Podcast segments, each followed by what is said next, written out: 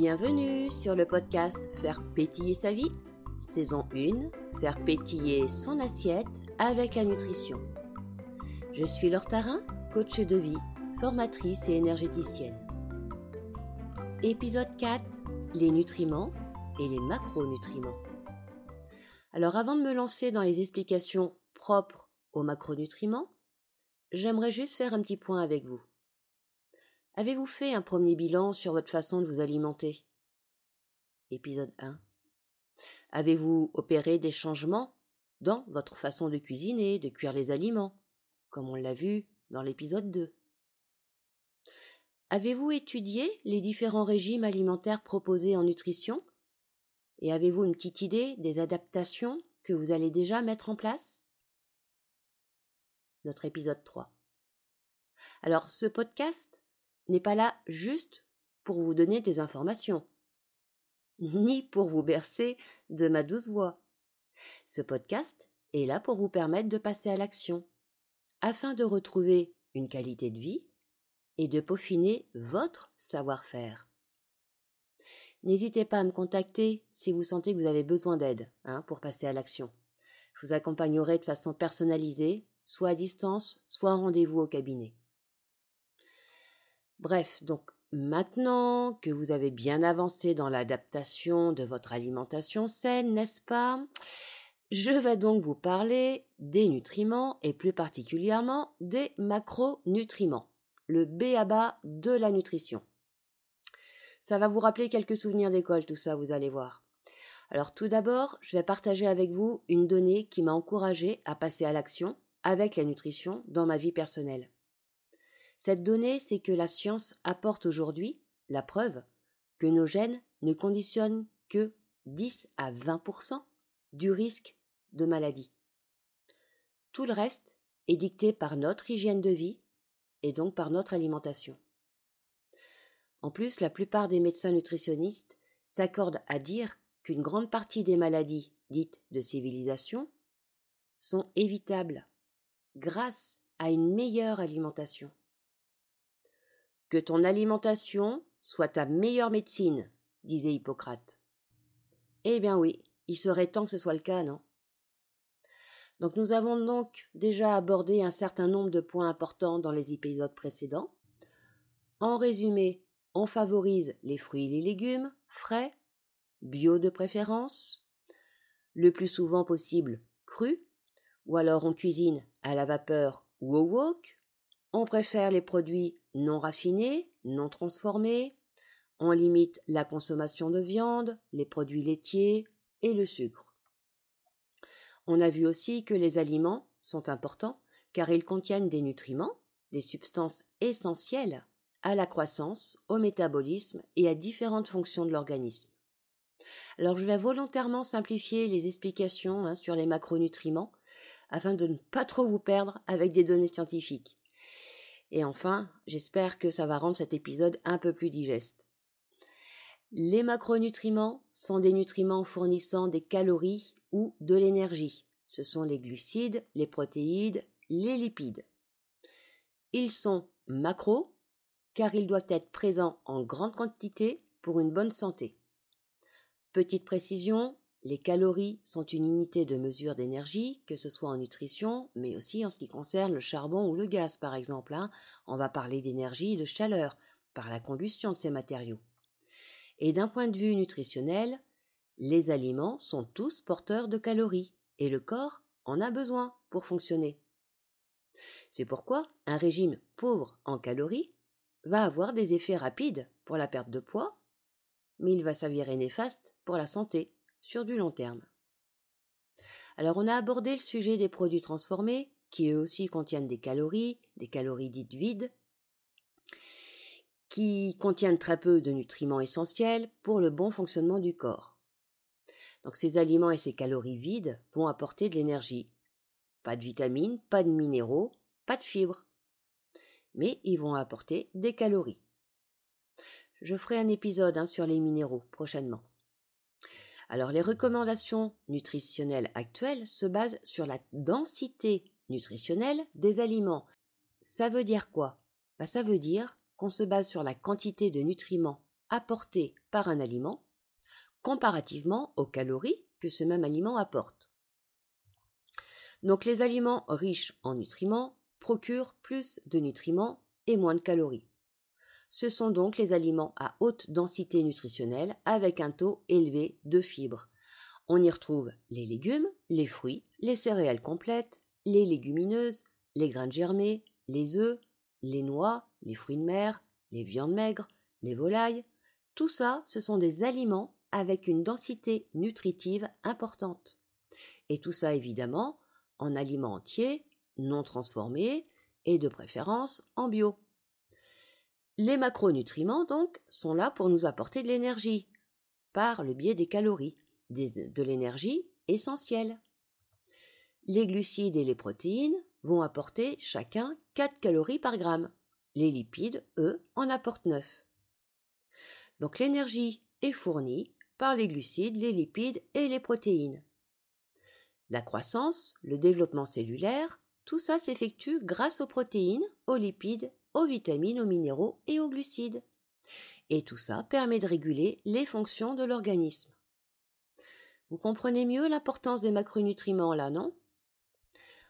On fait un petit focus sur les protéines. Les protéines, elles sont présentes dans chaque cellule de notre corps. Elle rentre aussi bien dans la composition de la peau, les cheveux, les organes, le cartilage, les muscles, les tendons, les ligaments. En plus, elle protège et elle fournisse une structure à différentes molécules indispensables au fonctionnement de l'ensemble de notre corps. Ces différentes molécules, ce sont les enzymes, les hormones, les anticorps, les globules rouges et les globules blancs. Grâce aux protéines, notre corps a une bonne croissance, nos tissus se réparent, notre système immunitaire est plus performant, on produit plus d'hormones et d'enzymes, on construit plus de masse musculaire et nos tendons sont mieux entretenus. Alors, lorsqu'elles sont digérées, ces protéines contenues dans l'aliment, elles se décomposent et elles se divisent en acides aminés. Et le corps se servira de ces acides aminés pour construire ses propres protéines grâce à l'information analysé et contenu dans l'ADN de chacune de nos cellules. C'est pas merveilleux ce corps? C'est quand même une sacrée machine, moi je trouve, non? Alors les protéines issues des sources animales, la viande, le poisson, les œufs, sont appelées des protéines complètes, car justement elles contiennent tous les acides aminés essentiels. Les protéines provenant des plantes, des légumineuses, des céréales, des noix, des graines, des légumes, sont appelées, elles, des protéines incomplètes, car elles manquent d'un ou plusieurs acides aminés essentiels. Et pourtant, eh ben, il est pourtant il est préférable de consommer des protéines incomplètes, issues des végétaux, car il y a moins de risques de maladies cardiaques et de cholestérol. Alors ça va être en combinant les sources végétales, des protéines incomplètes, donc entre les légumineuses, les patates douces, les céréales complètes, qu'on va pouvoir combler les acides aminés manquants. Les protéines animales, elles, vont avoir tendance à acidifier le corps, ce qui va provoquer des douleurs, des inflammations, faire monter l'insuline et aller jusqu'à boucher les artères. On va déséquilibrer le pH de notre corps en mangeant trop de protéines animales. Alors, pour revenir aux protéines, en ce qui concerne la viande non biologique, elle contient en plus des graisses saturées et des toxines. Et en plus de boucher les artères, eh ben tout ceci va perturber le fonctionnement endocrinien et métabolique de notre organisme. Alors je vous donne dans le lien Google Drive situé dans le descriptif de cet épisode, je vous donne une fiche hein, des différentes sources de protéines végétales. Vous allez pouvoir commencer un changement majeur dans votre alimentation, celui de consommer plus de protéines végétales et moins de protéines animales. Un petit point qui a son importance, on vient de voir l'intérêt et les bénéfices indispensables hein, pour notre organisme à consommer des protéines. Mais si vous en consommez trop de ces protéines, ben votre corps va stocker les composants des protéines en graisse. Votre foie et vos reins, qui sont là pour évacuer la graisse, vont finir par s'épuiser. Et là, je vous laisse imaginer les conséquences en termes de dysfonctionnement et de maladies. Focus maintenant sur les glucides. Pour faire simple, il y a deux sortes de glucides. Les glucides simples, tout ce qui va être les formes de sucre, comme le glucose et le fructose. Les glucides complexes, le lactose, l'amidon, le saccharose, le maltose, les fructo-oligosaccharides, les maltes textrines. Le corps humain utilise les glucides sous forme de glucose. Il transforme donc tous les sucres qu'il ingère en sucre simple. Et le corps a besoin de sucre. Ça, c'est une bonne nouvelle pour les gourmands. Hein? On en a besoin pour notre cerveau, car le glucose en est sa principale source d'énergie.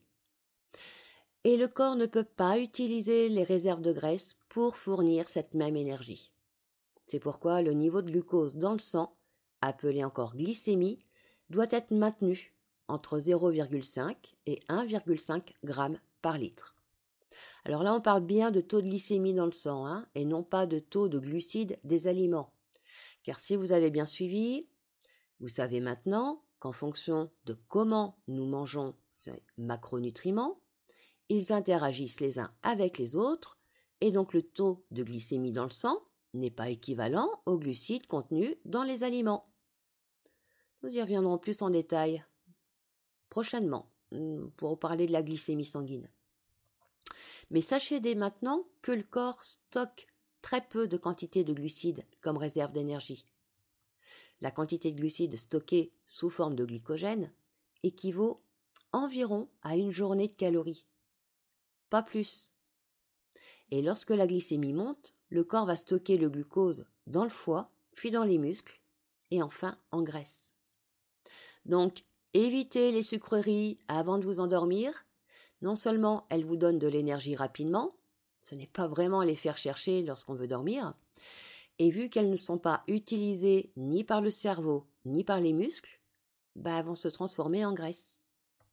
Par contre, une fois qu'il n'y a plus rien en réserve, le corps utilisera les graisses stockées pour les transformer en glucose et ainsi maintenir la glycémie sanguine aux valeurs vitales. Les glucides simples sont décomposés plus rapidement par le corps que les glucides complexes. C'est pour ça que ça en fait une source d'énergie rapide. Donc je vous redis, glucides simples, ce sont les fruits, le sucre, les produits laitiers, le miel, le sirop d'érable par exemple. Tout ça contient une grande quantité de glucides simples et apporte donc de l'énergie rapidement. Les glucides complexes, qui comprennent de l'amidon, comme les légumes racines et les céréales. Il y a aussi des glucides non amidonnés, qui se retrouvent dans les fibres alimentaires. Mais ça, c'est la partie indigeste des végétaux, la cellulose. Voilà. Donc il y a les glucides simples et les glucides complexes. En nutrition, on va classer les aliments contenant des glucides en index glycémique, donc en fonction de l'élévation de la glycémie que ces aliments provoquent dans notre corps après avoir été digérés. Ça va donc être en fonction de sa composition qu'un aliment va plus ou moins faire grimper la glycémie. Et plus l'index glycémique est faible, plus l'aliment délivrera de l'énergie sur du long terme, et moins il fera grimper la glycémie. Et inversement. Petit focus sur les lipides maintenant. Ce sont des macronutriments qui apportent beaucoup d'énergie. Ils protègent les organes internes et ils sont essentiels à la formation de nos hormones. Ces lipides sont stockés dans notre abdomen et sous notre peau une fois les réserves de glucose épuisées. Je suis sûre que ça vous parle un peu plus là, non? Lipides, graisse, abdomen, sous la peau. Non, ça vous rappelle rien? Enfin, moi je me sens un peu plus concernée du coup. Bref, comme je vous l'ai dit dans un précédent podcast, les graisses sont donc bonnes pour notre santé, mais pas n'importe quelle graisse. Il y a les graisses insaturées. Pour les reconnaître, il y a un truc simple. Elles sont liquides à température ambiante. Ce sont ce qu'on va appeler les bonnes graisses, car elles améliorent le taux de cholestérol dans le sang, elles soulagent l'inflammation et elles améliorent même la santé cardiovasculaire et l'activité cérébrale. Alors on va surtout les retrouver dans les aliments qui proviennent de plantes, les huiles végétales, les noix, les graines. Et dans ces graisses insaturées, il y a deux sous-catégories. Les graisses mono-insaturées, l'huile d'olive, l'arachide, le colza, les avocats, les amandes, les noisettes, les noix de pécan, les graines de courge, les graines de sésame. Et ces graisses mono-insaturées sont riches en oméga 9. Et il y a les graisses polyinsaturées, l'huile de tournesol, de maïs, de soja, de lin, les noix, les graines de lin, le poisson gras, avec des oméga 3 et des oméga 6. Donc, variez vos apports de graisses insaturées afin de bénéficier dans votre alimentation des oméga 9, des oméga 3 et des oméga 6. Tout ça, c'est nécessaire au développement et au fonctionnement de la rétine, du cerveau et du système nerveux. Rien que ça. Ensuite viennent les graisses dites saturées. Alors, petite précision, tous les aliments contiennent plusieurs types de graisses. Hein. Il n'y a pas les bons aliments d'un côté et les mauvais aliments de l'autre. Par exemple, l'avocat ou les noix ou même les graines citées plus haut contiennent tous des graisses saturées. Certes en petite quantité, mais ils en contiennent quand même. Par contre, certains aliments comme le bœuf, le fromage, le lait entier, le beurre, eux, vont contenir beaucoup de graisses saturées. Cette graisse saturée, effectivement, on la retrouve beaucoup plus souvent dans les aliments d'origine animale, mais pas que. Dans certains végétaux également, comme dans l'huile de coco par exemple. Si vous avez déjà eu de l'huile de coco, vous apercevez effectivement qu'à température ambiante, cette huile est solide il faut la faire chauffer pour la rendre liquide. Donc, c'est de la graisse saturée. Nous venons de voir donc les graisses insaturées, puis les graisses saturées. Il nous reste à voir dans les lipides les acides gras trans ou encore appelés les graisses trans. Alors ces graisses trans, elles, elles sont fabriquées en chauffant des huiles végétales liquides par hydrogénation. Alors elles sont idéales pour rôtir les aliments. Ce sont les graisses favorites des restaurants et de l'industrie alimentaire. Pour la friture, pour les produits de boulangerie industrielle, pour les biscuits transformés, pour la margarine. Ces graisses trans sont aussi naturellement présentes dans la viande de bœuf et les produits laitiers, mais par contre en petite quantité. Ces graisses, elles vont augmenter ben, le mauvais cholestérol, le LDL, et elles vont diminuer le bon cholestérol, le HDL.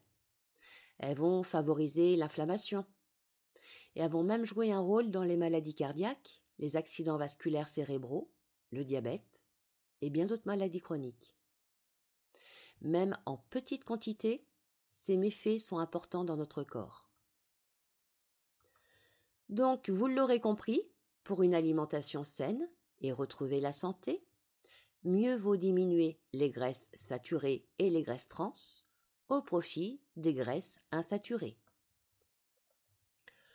Pour vous aider à passer à l'action, retrouvez la fiche résumée sur le descriptif de cet épisode. Et si vous souhaitez agir dès maintenant, voici quelques recommandations détaillées. Premièrement, supprimez les produits transformés industriels. C'est pas la première fois que je vous en parle. Hein. Deuxièmement, consommez de l'huile d'olive, environ 50% de votre apport total de graisse. Troisièmement, mélangez ou alternez huile d'olive, de colza et de lin pour équilibrer vos apports en oméga 9, 3 et 6. Quatrièmement, consommez 10 à 20 grammes maximum de beurre par jour ou de viande. Cinquièmement, manger du poisson deux à trois fois par semaine. Sixièmement, manger du fromage une fois par jour, pas plus. Je ne sais plus où j'en suis, mais autre recommandation, manger des noix, des noisettes, des amandes, bref, tous les fruits secs, oléagineux. Privilégier le bio, ça, vous l'avez compris. En termes de quantité, pour information, il est recommandé de manger à chaque repas 30% de protéines maigres 20% de bonne graisse, 50% de glucides. Petit conseil personnel, adaptez votre alimentation en douceur afin de ne pas ressentir de gros coups de fatigue qui pourraient vous donner envie de grignoter. Voilà, cet épisode est maintenant terminé. Je vous souhaite de passer une belle journée, une belle semaine. Dans le prochain épisode, nous parlerons des nutriments qui sont les minéraux, les vitamines, les oligoéléments. Prenez soin de vous et faites pétiller votre assiette.